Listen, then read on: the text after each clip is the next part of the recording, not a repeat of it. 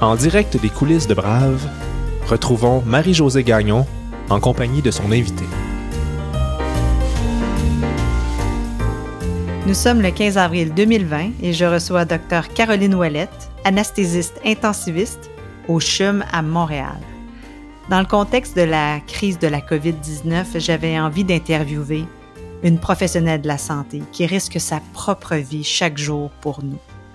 Et j'ai été chanceuse. Je suis tombée sur une femme allumée, franche et courageuse, avec une histoire comme on les aime à Brave. Je vous invite donc à plonger avec moi dans le parcours, le quotidien, la tête et le cœur de Dr Caroline Ouellette.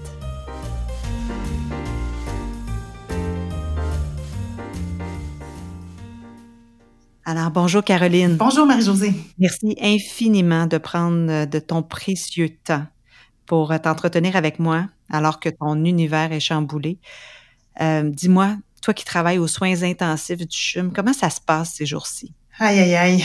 Euh, intense, sans jeu de mots. Euh, c'est très dense, je dirais. Euh, vous savez, les soins intensifs, Marie-Josée, euh, on peut se tutoyer. Hein, je crois, Marie-Josée, on avait, on avait, des, on peut, on peut être avec plaisir.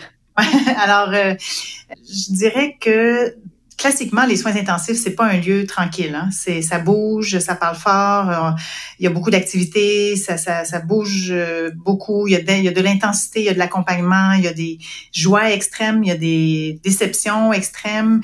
Euh, on est souvent vu dans le milieu médical comme étant un milieu d'intensité de personnalité et d'action. Et mmh. mais là, depuis un mois, c'est plus, c'est une densité, je dirais, qui qui est palpable dans ce sens où on est beaucoup plus euh, souffrant avec les patients et avec les familles qu'on ne peut plus accompagner autant qu'on aimerait le faire. On est souffrant d'être devant une maladie qu'on connaît mal, qu'on connaît pas, euh, qu'on apprend à connaître, qu'on on a perdu un peu nos repères d'instinct clinique et c'est très, et c'est très déroutant. Oui, j'imagine qu'il y a beaucoup d'émotions, d'émotivité. Oui, c'est ça qui. Je, termine tout juste une garde la nuit dernière, puis oui, euh, beaucoup plus de larmes, beaucoup plus de démonstrations d'émotions, autant de la part du personnel que de que, que, en fait à tous les niveaux. Euh, les gens s'extériorisent un peu plus, on dirait se permettent un peu plus, ou bien que les mécanismes de défense sont un peu plus fragilisés. Hmm. On va revenir un peu plus tard euh, sur cette question. J'aimerais qu'on retourne en arrière. Tu es né à Lebel-sur-Quivillon, en Abitibi, en 1978, dans une famille modeste. Qu'est-ce qui t'a amené à la médecine? Euh, des parents qui étaient amoureux de l'éducation, euh, qui avaient eux-mêmes un peu souffert, surtout ma mère, souffert de ne pas pouvoir aller aux études supérieures à cause d'enjeux économiques surtout. Ils étaient des aînés d'une famille nombreuse, donc ils étaient appelés à travailler rapidement. Donc pour nous, moi j'ai grandi très très très tôt avec euh, l'idée que l'éducation c'était un cadeau, que c'était un privilège et qui nous permettait de choisir. Et puis je viens d'une famille de filles aussi, puis ça a été très toujours très fort ça comme message de de, de, de, choisir une carrière, d'être indépendante, d'aimer notre travail, de pas être dépendant euh, ni ni d'une personne ou ni d'un travail qu'on n'aime pas ou de d'assumer en fait nos, nos choix et ça ça passait que par l'éducation selon les yeux de mes parents et je les en remercie beaucoup d'ailleurs. oui, mais qu'est-ce qui a fait en sorte que tu as choisi la médecine? C'est une bonne question parce que j'ai aucun médecin dans ma famille euh, de près ou de loin, sauf ma grande sœur. Donc, je pourrais dire que ma grande sœur a certainement influencé, mais j'ai que cinq ans de différence avec elle. Donc, euh, je vous dirais que de prendre soin des gens, ça a toujours été un, un souhait. Euh, j'avais des bonnes notes à l'école, faut pas se le cacher. Euh, je, je, ça m'était accessible. Euh, et puis pour moi, ben, c'était euh, un accomplissement extrême d'arriver à faire mes études de médecine. J'avais aussi une maman qui avait voulu un jour souhaiter être infirmière et que ça, ça lui avait été refusé. Donc je pense que je, je pense que j'ai j'ai baigné un peu euh, dans, dans le, le, principe que de, de s'instruire pour prendre soin des autres et de mettre à bon escient la capacité que j'avais d'apprendre des choses euh, en sciences. Euh, probablement que ça vient de là. Hmm.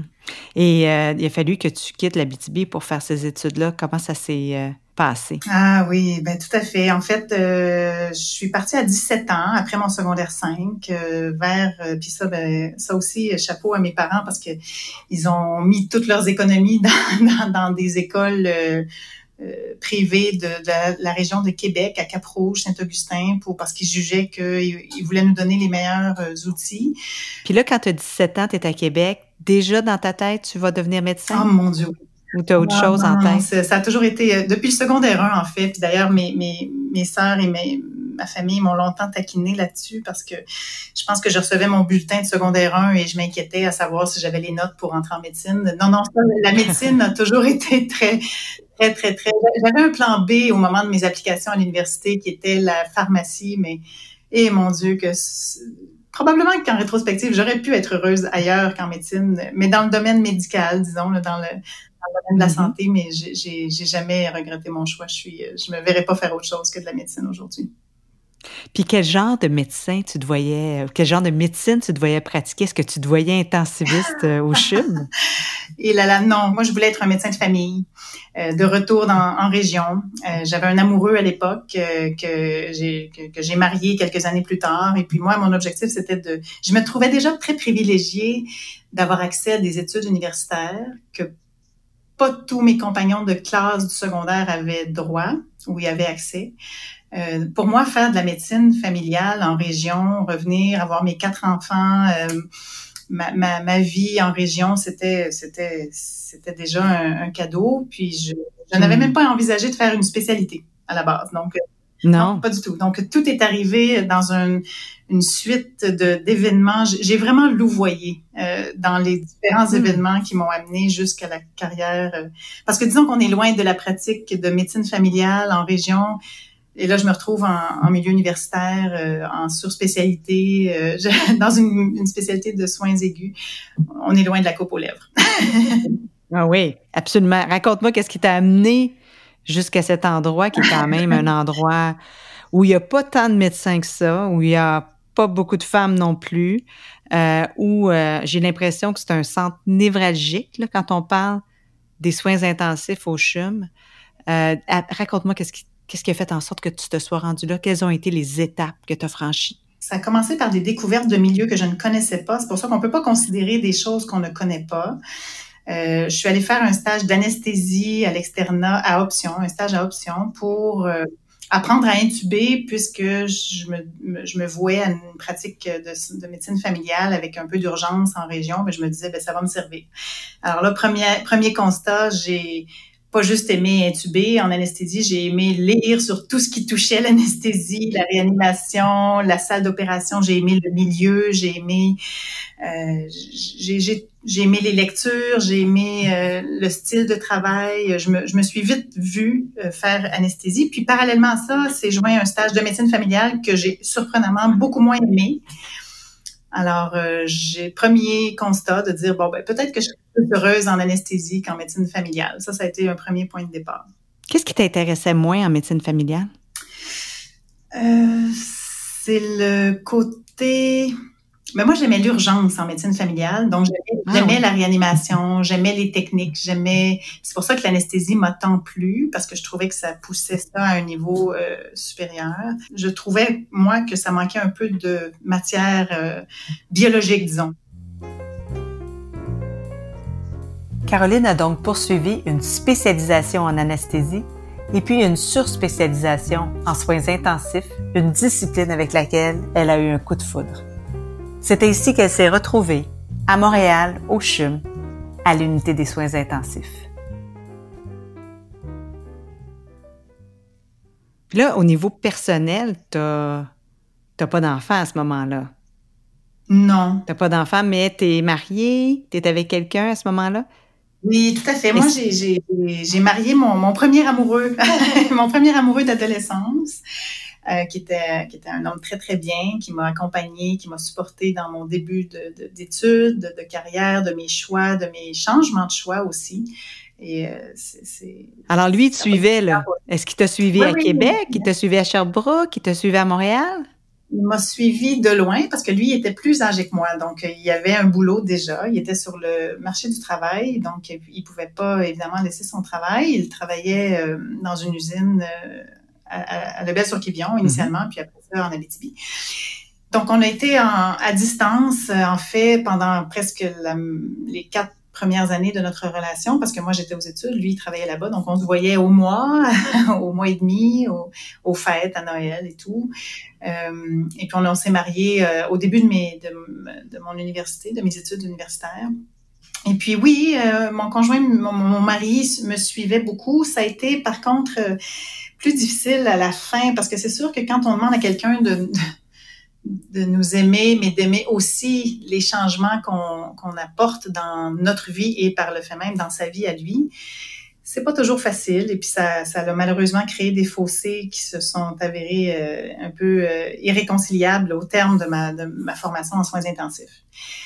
C'est-à-dire hmm. que je pense qu'il y, y, a une limite à ce qu'une relation peut accepter dans, dans, en termes de changement, de, de, de, de changement de cap. Euh, de changement de milieu de travail. Euh, on, peut être très nombriliste en médecine, hein, malheureusement, dans ce sens où euh, on fait des choix. Nos études sont exigeantes, ça nécessite des longs fellows, des, longs, des longues formations, euh, mm-hmm. des exils en dehors du pays. c'est pas mm-hmm. facile pour les, les, partenaires. Oui, puis de l'endettement. Ouf, ouais.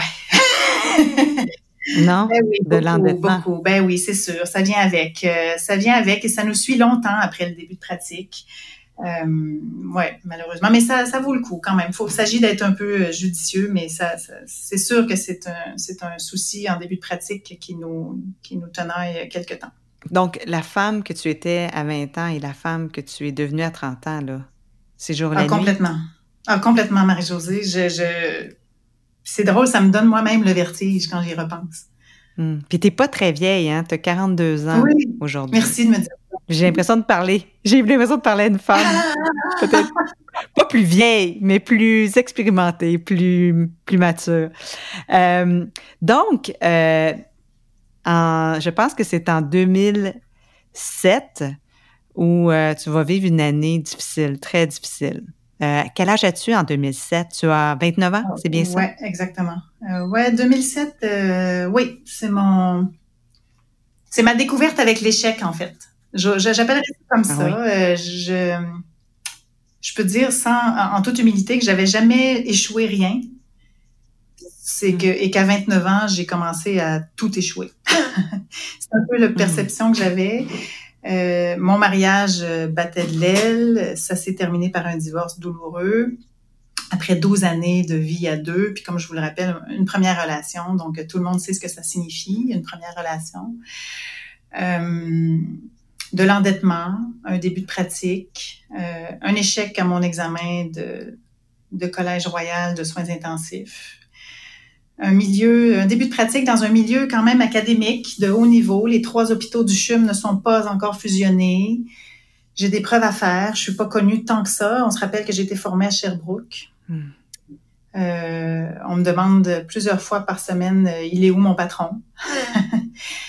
euh, donc, je me suis retrouvée devant une psychologue à 29 ans en, lui disant que je me sentais comme un boxeur avec euh, le visage en sang à recevoir plein de crochets de la vie puis pas être capable de reprendre mon souffle. Hmm. Est-ce que tu avais du soutien autour de toi? Est-ce que ta famille était là, tes parents étaient là, tes amis?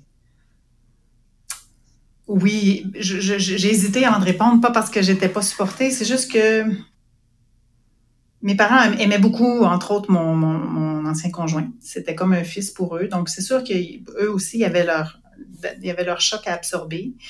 Euh, ça a duré heureusement quelques semaines seulement où est-ce que c'était plus difficile. Rapidement, ils se sont euh, tournés vers moi avec tout leur amour et puis tout leur soutien. Puis ça a jamais, ça a jamais, euh, ça a jamais affaibli. Au contraire, ça nous a beaucoup soudés. On n'a jamais eu de, de, de de mauvais termes, mais après 2007, mes parents et moi, on était euh, vraiment très, très, très euh, liés dans l'épreuve, disons ça comme ça. Et puis, euh, mes sœurs, pareillement. C'est juste que mes sœurs, géographiquement, j'avais pas personne. J'avais un réseau social qui était surtout à Sherbrooke. j'avais ma petite sœur, par contre, qui était pas très loin, là, que c'était elle la plus proche à proximité qui m'a donné un bon coup de main, mais qui elle aussi avait sa vie, sa, sa, sa, elle démarrait sa carrière en médecine dentaire. Euh, chacun a ses enjeux. Ben, L'expression, je vous dirais que je répondrais à ça, j'avais du support, mais à l'intérieur de moi-même, je me sentais seule au monde. Puis je mm. sentais que la seule personne à qui je pouvais me fier et me rallier et me rabattre pour me pour reconstruire ma vie, c'était moi-même. Alors euh, c'est un peu grand apprentissage. Hein? Ouais, à la dure. À la mm. dure. C'est pas, c'est une période. C'est drôle quand j'y repense. Vous, vous, me faites euh, remémorer. Il y a comme un film là, qui se passe devant mes yeux pendant qu'on discute. Et puis, euh, ça reste comme un rêve. C'est une partie de ma vie, l'automne 2007, puis l'année, je vous dirais l'année 2007-2008, où est-ce que je j'ai dû euh, réécrire ma vie, euh, puis, puis, redéfinir ce que je voulais, ce que je connaissais, ce que je souhaitais, qui j'étais par rapport euh, à moi-même, à, mes parents, à mes sœurs, à mes amis, à mes collègues de travail, aux hommes. je me retrouvais célibataire alors que j'avais jamais été célibataire. Donc, euh, puis en médecine, on a une très grande maturité. Vous parliez de maturité tout à l'heure, Marie-Josée, puis on, a une très grande maturité professionnelle, mais par contre, parfois, on arrive à 30 ans, 35 ans après nos études, on a une, immaturité personnelle peut-être, parce ah qu'on a beaucoup donné dans les études, dans les stages, dans les, formations. je pense que ça nous, ça nous donne une drôle de perspective au niveau de la maturité personnelle. Mais alors oui. Ouais, c'est comme si, un peu comme des chevaux qui sont élevés avec des œillères. Est-ce que c'est c'est juste de dire ça, de dire vous êtes investi dans vos études tellement, toute votre énergie va là, toute votre, votre attention va là. Et il y a beaucoup d'autres choses à tenir en compte euh, dans la société, dans, dans, dans ce qu'on appelle l'intelligence émotionnelle, etc., c'est peut-être quelque chose qui est mis de côté un peu? Tout à fait. Ah, moi, j'oserais dire que oui. Mm-hmm. Ah, je, je, je... C'est... C'est très particulier. Euh, puis je pense que ça dépend des événements qui, qui, se présentent à nous. On a le choix de, mm. on a le choix de, de, de rester euh, avec des œillères et de ne rester que sur notre carrière, ou on a le choix de les ouvrir un peu. Et euh, j'ai eu je pense que je pense que a posteriori, j'oserais dire, j'ai eu la chance d'avoir les épreuves de 2007-2008 parce que ça m'a amené là où ah est-ce que je suis aujourd'hui. Oui, oui, tout à fait. Qu'est-ce que qu'est-ce que ça a changé ou qu'est-ce que ça t'a quelle décision as-tu pris à partir de ce moment-là? Euh, et qu'est-ce que ça a changé pour toi?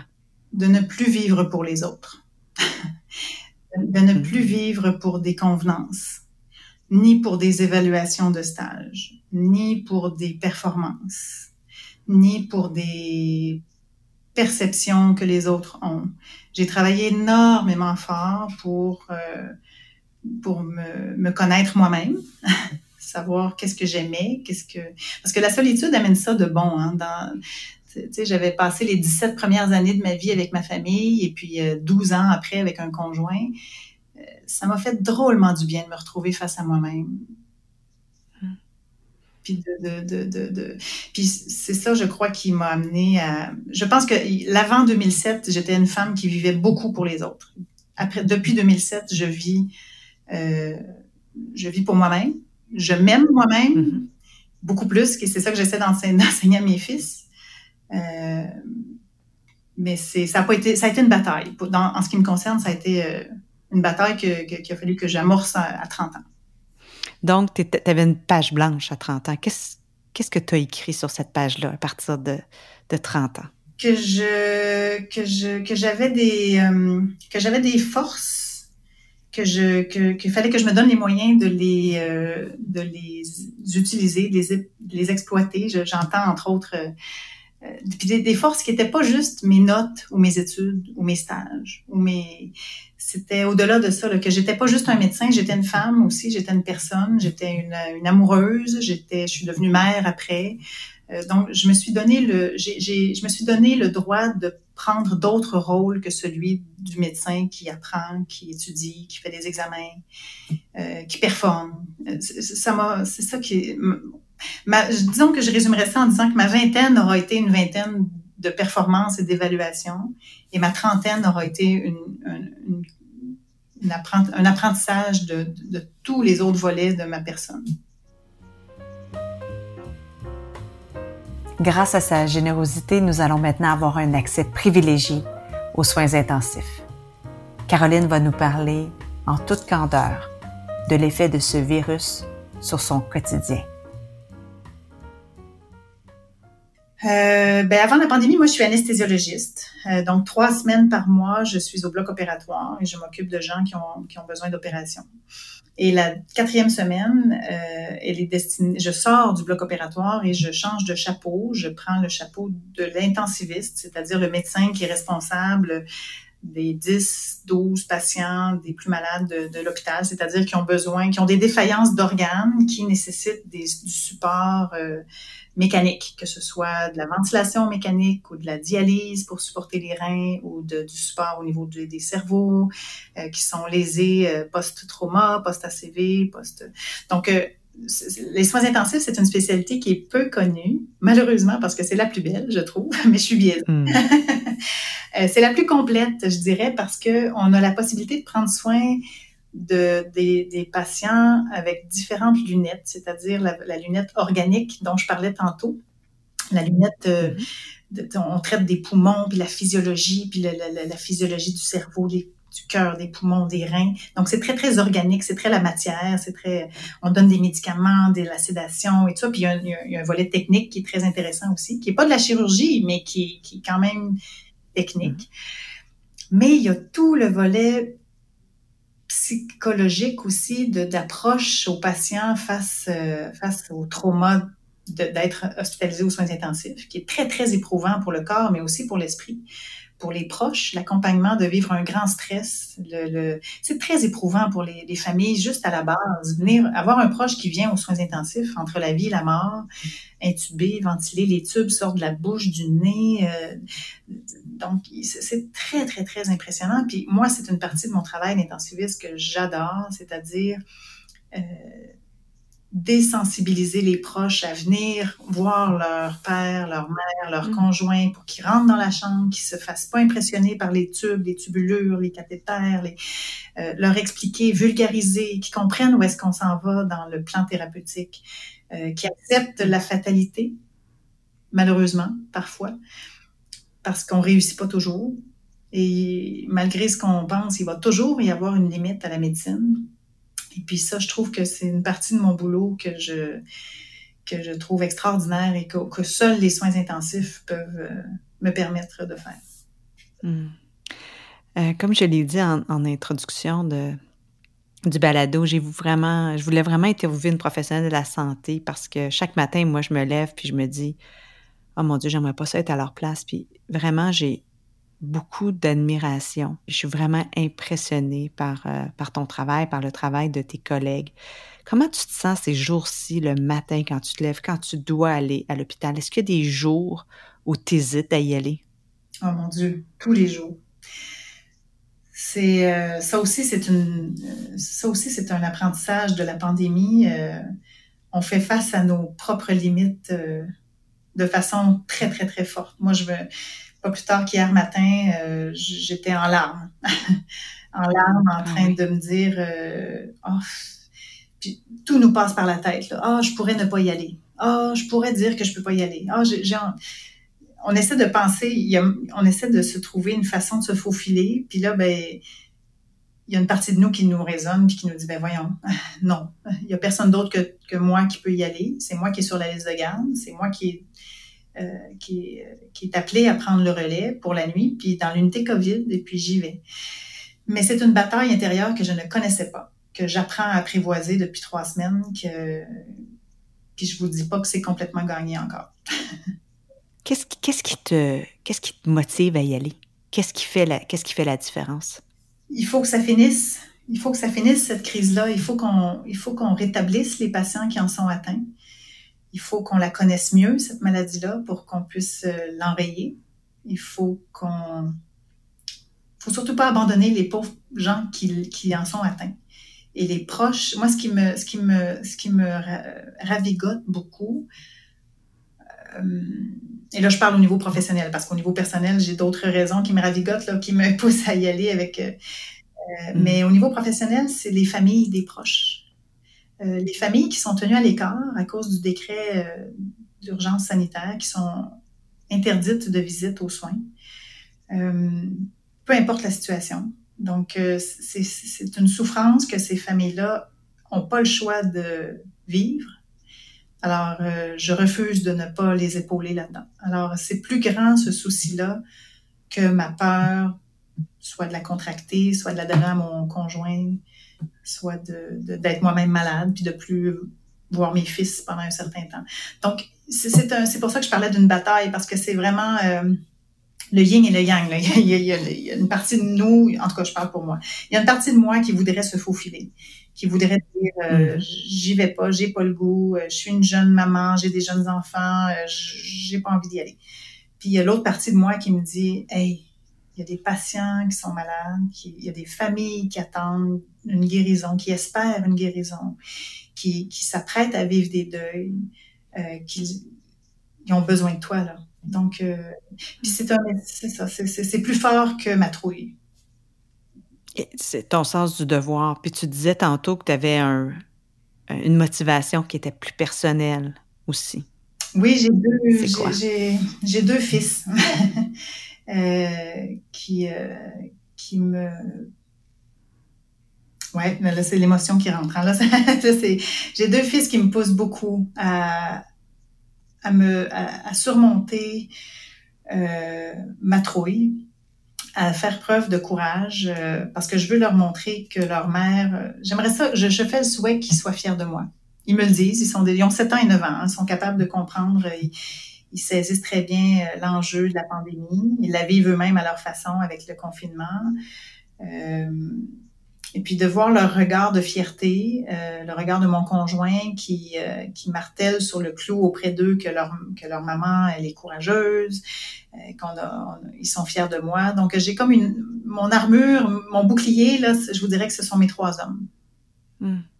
Ton mari qui est également médecin, médecin à, Sainte-Justine. Oui, exact chirurgien. Ouais. C'est quoi la différence entre euh, les, temps ordinaires et, aujourd'hui? Comment ça se passe avec les patients aujourd'hui? Bien, les patients, malheureusement, vous n'aimerez pas ma réponse probablement, Marie-Josée, mais les patients que je, dont moi je prends soin, euh, ils sont inconscients. Ils sont inconscients, ils sont sous respirateur. Euh, donc, ils sont pas ou, peu en mesure de me communiquer ce qu'ils vivent. Par contre, je peux, on peut déjà un peu l'anticiper, leurs leur défis puis leur, euh, leur souffrance, parce que c'est le, combat s'échelonne sur plusieurs semaines.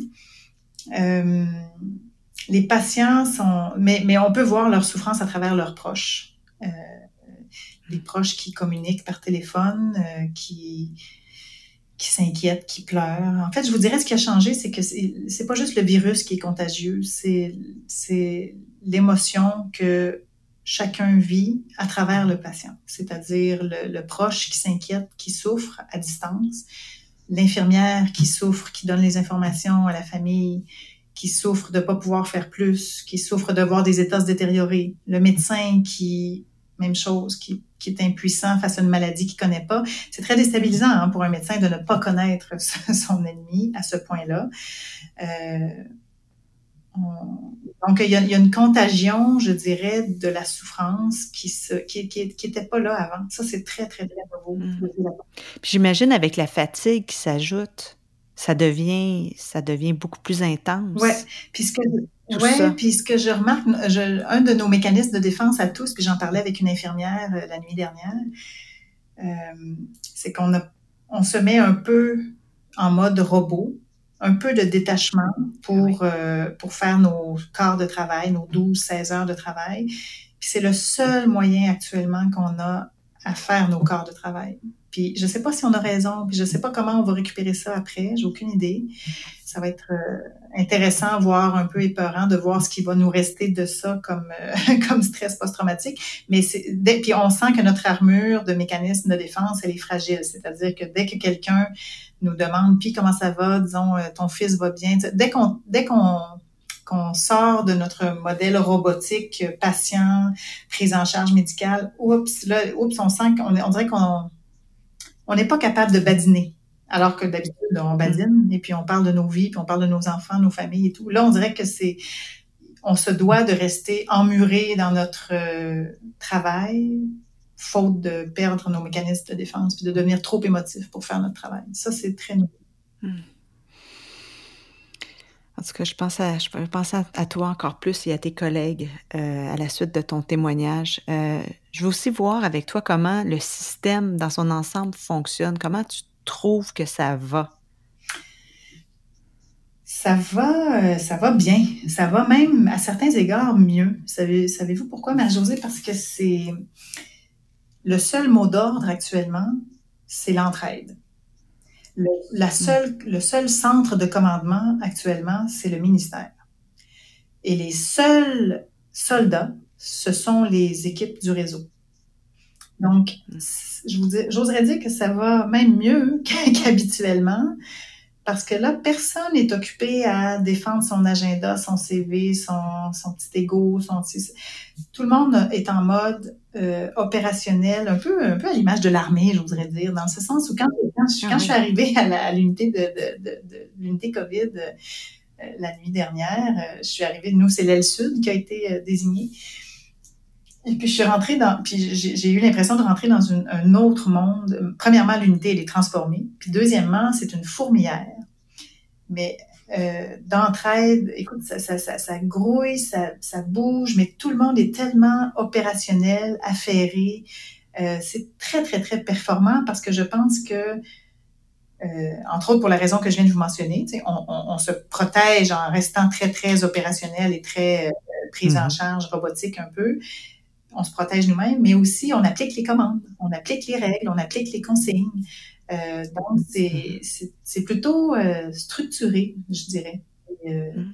Il y a des choses que j'aurais jamais pensé voir dans ma vie d'intensiviste. Il y a des espèces de cordes à linge, de visières qui sèchent, qui doivent sécher avec des protocoles de désinfection pour la réutilisation en cas de rupture de stock. Donc, il y a des espèces de cordes à linge, de visières avec nos noms identifiés dessus au marqueur. Tu sais, on verrait ça dans un film, Marie-Josée, puis j'aurais dit, bon, oh, il exagère, franchement. Puis là, c'est la réalité. C'est vraiment. C'est du jamais vu. Puis est-ce que tu te sens en sécurité quand tu travailles? Ah oui. Pour le moment, oui. Euh, pour le moment, oui. je dis pour le moment parce que tout dépend de, de, l'équipement de protection individuelle que nous, on appelle le pays. Euh, si on pouvait nous jurer hors de tout doute qu'il n'y aurait jamais de rupture de stock à cet égard-là, je me sentirais parfaitement en sécurité. Ah oui. Parce qu'une fois qu'on est, euh, je, je, pourrais vous, je devrais vous montrer une photo. En fait, quand, quand on est équipé avec l'équipement de, de, protection individuelle, euh, premièrement, on ferait pas les, les, les défilés de mode là, parce que c'est vraiment c'est tout sauf élégant, mais mais on est très sécurisé dans ce sens où on a une blouse longue, on a une visière, on a un masque, on a un chapeau, euh, on, a, on a des gants euh, imperméables, on a une blouse imperméable. Donc, si on avait la garantie qu'on n'aurait jamais de rupture de stock, mm. je, je, je, serais je serais rassurée. C'est juste le spectre de, de, la rupture de stock de le pays qui nous hante un peu là. À un moment donné, sa pratique ne sera plus suffisante pour elle. Avec deux autres femmes, soit la gestionnaire Marie-Ève Desrosiers et une fonctionnaire du ministère de la Santé et des Services sociaux, Dr Diane Poirier, Caroline va développer une plateforme de coordination des soins intensifs qui finira par jouer un rôle crucial dans la présente pandémie. Vous verrez, ce trio est d'une redoutable efficacité.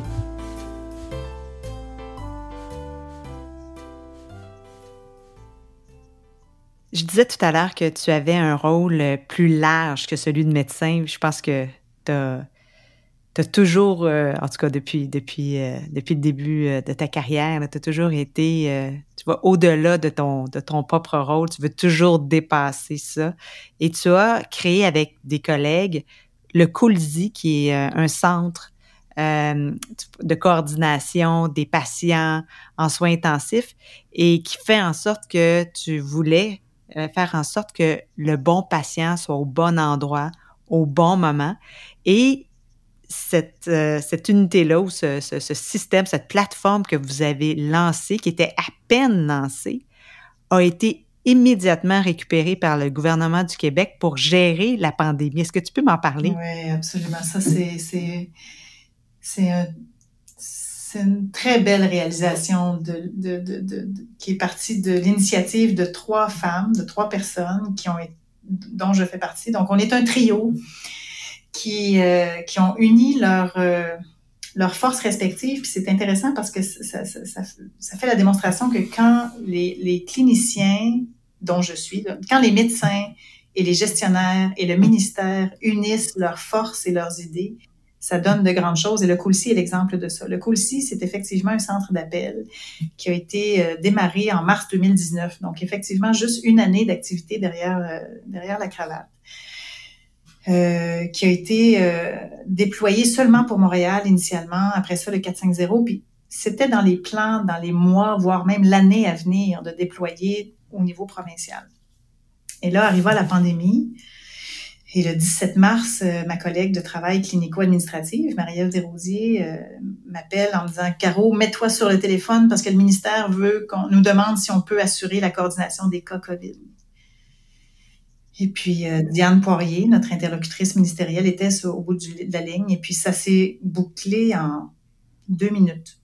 Sauf que après ça, ça a été un tourbillon de sans fin qui se continue depuis depuis le 17 mars. Mais mais donc, pendant, pendant deux semaines, tu as travaillé presque jour et nuit. Est-ce que tu as continué ton travail de médecin en plus de mettre ça sur pied? En partie. Euh, j'étais déjà planifiée, la semaine où c'est arrivé, j'étais déjà planifiée aux soins intensifs. Donc, j'ai fait ma première semaine aux soins, mais j'ai dû euh, me délester de mes tâches d'anesthésiste. Euh, puis j'ai été chanceuse, j'ai, j'ai ça a été accordé. Euh, parce que je pouvais pas effectivement, je pouvais pas le faire. Mm-hmm. euh, donc là, actuellement, je, je, ne fais que mes tâches de soins intensifs. Euh, puis c'est le COULCI occupe 80% de, de, mes heures de la journée euh, et des nuits.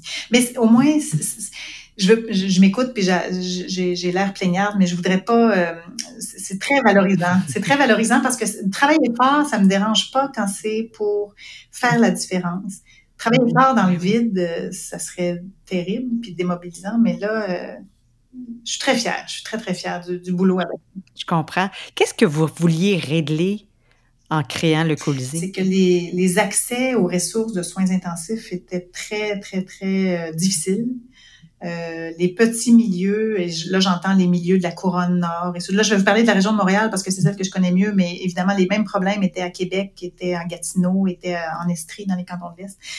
C'était les mêmes problèmes partout. Là. Les plus petits milieux euh, magasinaient des centres pour avoir accès à des, des, des, unités de soins intensifs, et puis parfois ça prenait 4, 5, 6 heures. Le pauvre docteur qui était au bout du téléphone, euh, puis à se faire faire euh, des refus pour plein de raisons, manque de lits, manque de ressources, euh, non. Euh. donc, ça a donné lieu à des, des, situations déplorables que ça faisait longtemps que le milieu le notait. Et puis, on, a, on a saisi la balle, on a, décidé d'arrêter d'en parler et d'agir en 2018. On a commencé les premières discussions à l'automne 2018. Et ça a pris six mois à réunir les personnes clés autour d'une table, puis à faire le déploiement. Puis aujourd'hui, ben, tu savais pas que la plateforme que vous avez créée ben, servirait à, à vraiment à améliorer la situation oh. là, euh, du côté de la pandémie. Pas là. du tout. C'était pas, euh, c'était pas du tout euh, prévu, mais en même temps, ça fait plein de sens parce que c'est, ben oui. exactement ce à quoi on sert, de coordonner des cas des cas En tout cas, si votre projet avait besoin d'un petit coup de main, je pense que ça. Oui, on peut demander. On peut, je pense que c'est réglé. On peut remercier le, le, coronavirus pour ça, au moins pour ça. Disons, il va avoir une ouais. structure de coordination. Euh, Caroline, on va passer à notre questionnaire brave euh, pour terminer. J'aimerais savoir qu'est-ce que tu fais chaque jour pour te donner du courage? Je, je, encore là, je reviens à mes fils. Euh, je leur pose des questions, puis je, m'inspire de leurs réponses d'enfants pour me donner du courage. Exemple, j'ai demandé à mon fils de 7 ans, et toi, tu ferais quoi si tu étais à ma place, Raphaël? Il me semble que ma maman a peur. Puis, c'est fou, Marie-Josée, ce qu'on a comme réponse dans leur univers d'enfants. C'est très inspirant. Alors, euh, je vous dirais que je m'abreuve de ça beaucoup. Hmm. C'est quoi être brave pour toi? C'est faire des choses qui nous tentent pas. C'est faire des choses qu'on veut pas faire, mais qu'on n'a pas le choix de faire. C'est Être brave, je pense que c'est ma définition du, devoir. Parce que des fois, on fait les choses par devoir euh, qui sont intéressantes et qu'on aime faire, tant mieux, mais c'est pas toujours le cas. Parfois, puis ça, la, pandémie, c'est l'exemple parfait pour ça. Qu'est-ce que tu te dis pour t'encourager? Que ça fait une différence. Que, mon action à moi toute seule euh, risque de faire une différence pour le mieux. Puis, à quel moment de ta vie n'as-tu pas été brave? Oh, plusieurs fois, malheureusement. plusieurs fois. Euh, je vous dirais que dans mes relations amoureuses, euh, j'ai souvent manqué de, de, courage pour adresser les problématiques. Quelle personne incarne mieux le courage, à ton avis? Mon père. Mon père qui, euh, qui, qui, qui avait pas d'instruction, mais qui était éduqué, qui a vécu la maladie euh, il y a un an et qui en est décédé. Et que j'ai vu de mes yeux vus manquer de courage à certains moments parce qu'il voyait la mort arriver. Et qui s'est toujours redressé, qui s'est toujours euh, ravisé pour dire, ben non, c'est mon chemin, puis je le prends, puis je, je, je fonce, peu importe les nouvelles qu'on me donne, peu importe euh, l'émotion que ça génère, peu importe le découragement, j'avance, puis je me bats et j'y vais. Qu'est-ce que tu as envie de dire aux jeunes pour les encourager? Que c'est payant à être courageux. C'est très valorisant, faire la différence. Mais pour faire la différence, ça a un prix. Puis c'est souvent, ça se manifeste souvent à faire des choses qu'on n'a pas vraiment envie de faire ou qu'on n'aime pas faire, mais qu'on doit faire. Puis si on ose, si on ose, ça nous est rendu d'une quelconque façon c'est très valorisant. Moi, je trouve ça très payant. C'est le message que je que j'aimerais que les jeunes, euh, pas juste en médecine, tous jeunes confondus, puissent retenir de, mon message. On a, des jeunes qui nous écoutent de toutes sortes de milieux, alors je suis pas mal certaine que ça va se rendre. Caroline, je te remercie infiniment d'avoir arrêté de faire ce que tu faisais pendant quelques minutes pour nous, pour pouvoir témoigner de ce moment historique euh, dans une position euh, que tu occupes qui est unique. Alors, un très, très grand merci d'avoir passé du temps avec moi aujourd'hui. Eh c'est moi qui vous remercie, Marie-Josée. Ça a été un privilège. Je, me sens euh, à la fois honorée et touchée que vous ayez pensé à moi. merci. Merci. Bonne chance. Bonne chance aussi. Bye bye. Comme vous avez pu le constater, entre les vous et les tu, Caroline et moi, eh bien, on ne se connaissait pas avant l'entrevue. Je n'ai pas eu la chance non plus de la rencontrer, évidemment. Et malgré la distance, elle m'a fait confiance. Je ressors de cette rencontre avec beaucoup de gratitude et je suis reconnaissante d'avoir rencontré et de connaître une médecin aussi engagée, aussi lucide et aussi vraie. Comme quoi la pandémie a des bons côtés. Elle nous aura fait découvrir une perle. Merci, chers braves, d'avoir été à nouveau au rendez-vous. J'espère que vous vous portez bien et je vous dis à la prochaine.